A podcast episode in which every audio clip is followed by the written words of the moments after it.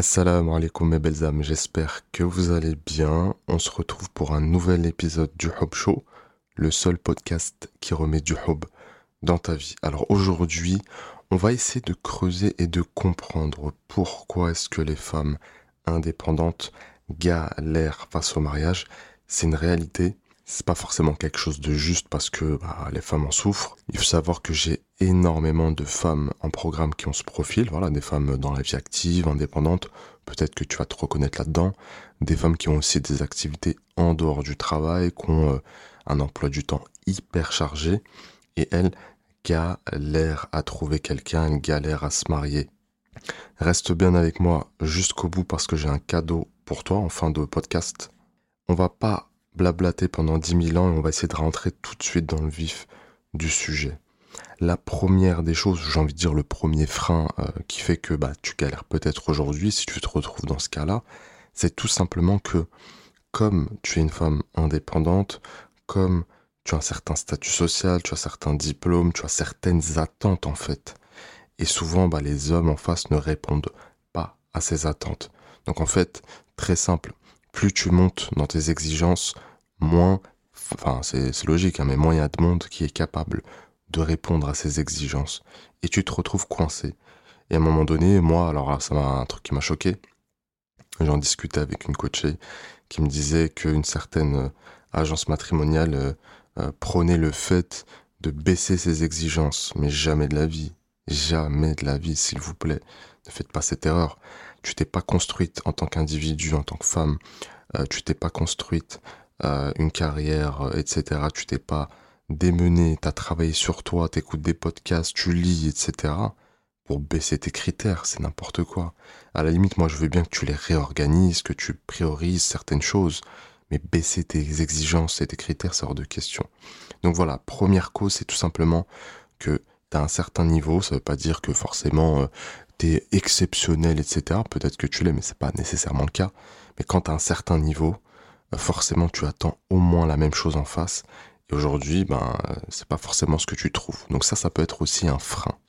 Et ça nous conduit à la deuxième cause, qui est très très simple, c'est que comme il y a des hommes qui ne sont pas à la hauteur en face, alors bien sûr, hein, j'ouvre une parenthèse, il y a des hommes qui sont complètement à la hauteur, on en reparlera un petit peu après, mais comme il y a des hommes qui, euh, bah, en fait, ils ont peur, tout simplement, on va dire les termes, ils ont peur de pas pouvoir t'impressionner, de pas pouvoir susciter justement chez toi cette admiration, qu'ils recherchent. Et on va en rediscuter un petit peu après aussi. Euh, donc voilà, des hommes qui vont être effrayés. Euh, et je fais bien la distinction entre une femme qui est indépendante et une femme qui est hyper indépendante. Et ça aussi, c'est une autre cause que j'évoquerai un petit peu plus tard. Donc, euh, voilà, je suis pas à la hauteur en tant qu'homme. Donc forcément, je vais pas y aller. Forcément, je vois que intellectuellement, spirituellement, financièrement, tu es plus avancé que moi. Ça va me frustrer tu vois. Et ça, je pense que tu l'as certainement déjà vécu avec des hommes que tu sens, euh, voilà, impressionnés par euh, ton statut ou impressionnés par ta personnalité, impressionnés par ce que tu as pu accomplir.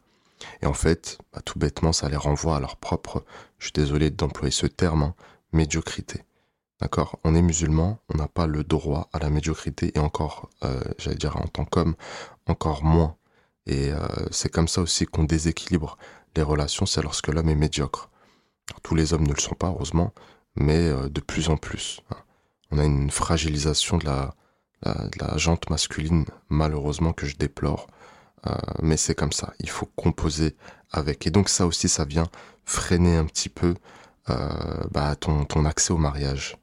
À côté de ça, il y a des hommes qui, eux, n'ont pas peur du tout, voilà.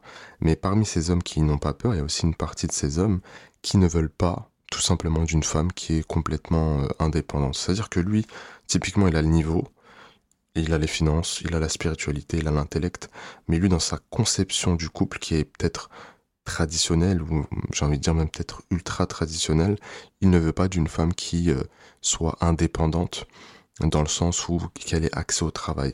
Et j'ouvre une petite parenthèse aussi, c'est que l'indépendance, ce n'est pas seulement avoir accès au travail, hein. c'est savoir penser, c'est quelqu'un euh, qui est critique, c'est être euh, une personne capable de réaliser des choses, de réaliser des projets, etc. Donc voilà, je ferme juste cette parenthèse. Donc en fait, ils, voilà, ils veulent autre chose. Ils veulent une femme qui puisse s'occuper du foyer, de la maison, etc. Alors souvent, on prend de haut les deux, c'est-à-dire les hommes qui désirent ça et les femmes qui désirent ça. En fait, il n'y a pas à les prendre de haut. Ils ont le droit euh, de, chercher ces choses-là. À partir du moment où il y a des gens qui répondent à ça, il n'y a pas de problème. Maintenant, moi je suis d'accord, ils n'ont pas non plus à l'imposer. D'accord?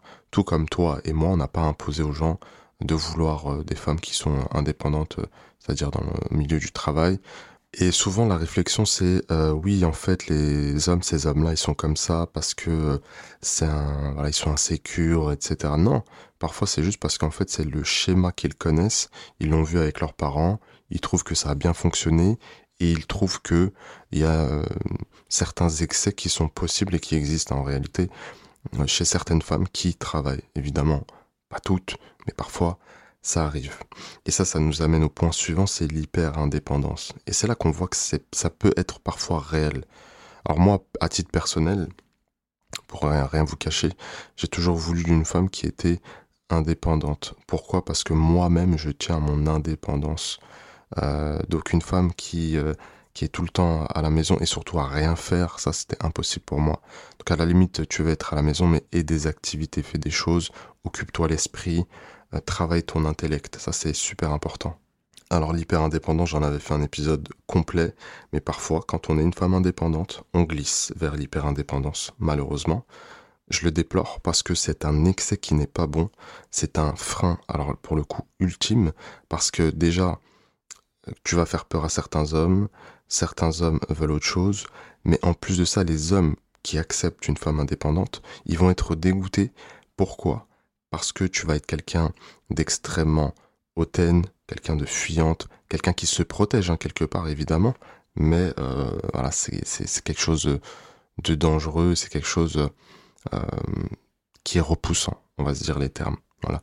De la même façon qu'un homme, par exemple, pour toi, un homme qui fait rien de sa vie, euh, qui est à la maison, qui se roule les pouces, c'est quelque chose qui va être repoussant. Mais une femme qui a cette hyper indépendance, et encore une fois, moi je vous invite vraiment à faire des, recherches là-dessus. Hein.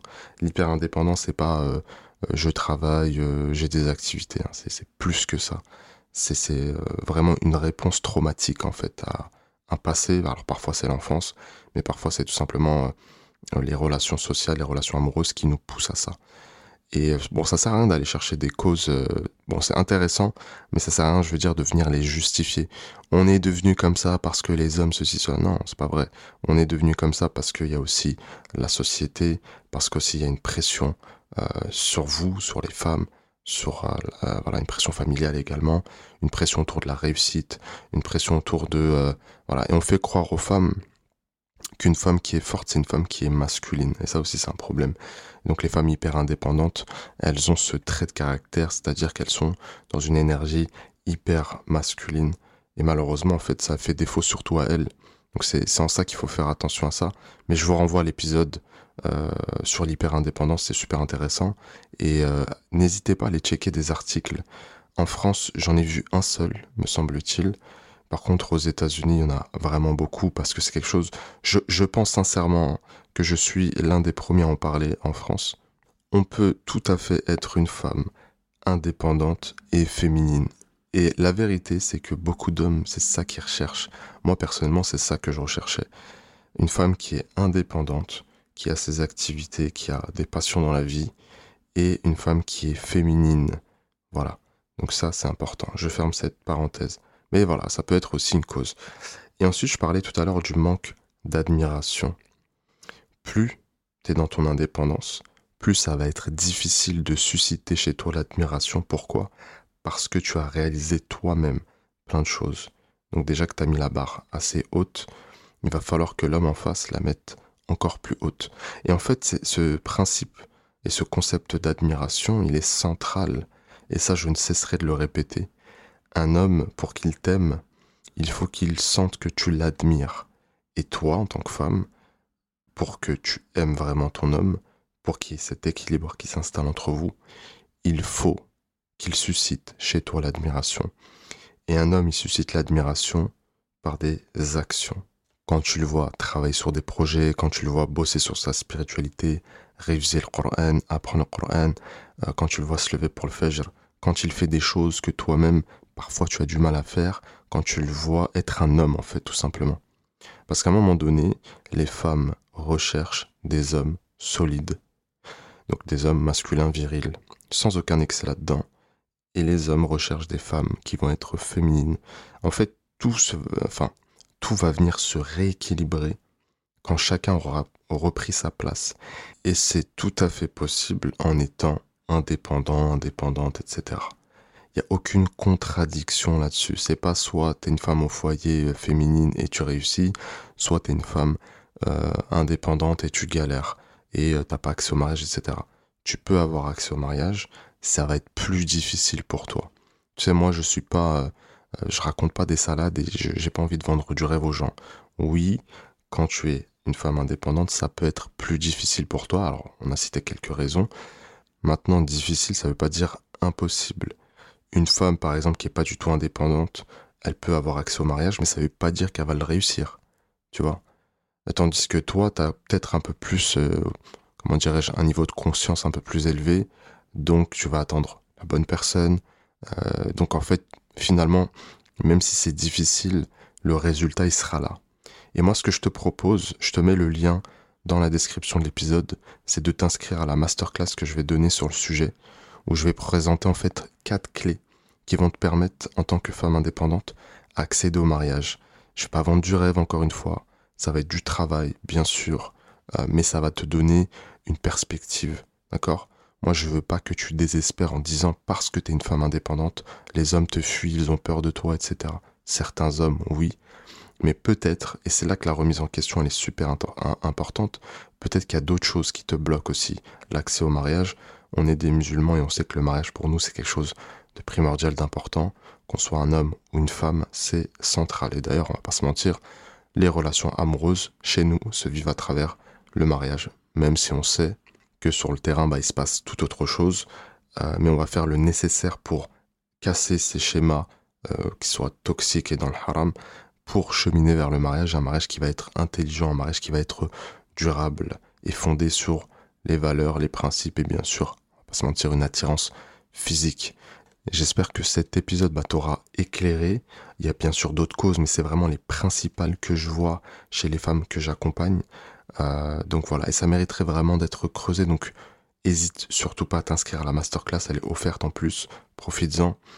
Et surtout, n'oublie pas que tu es extraordinaire, peut-être. Ne le sais-tu pas encore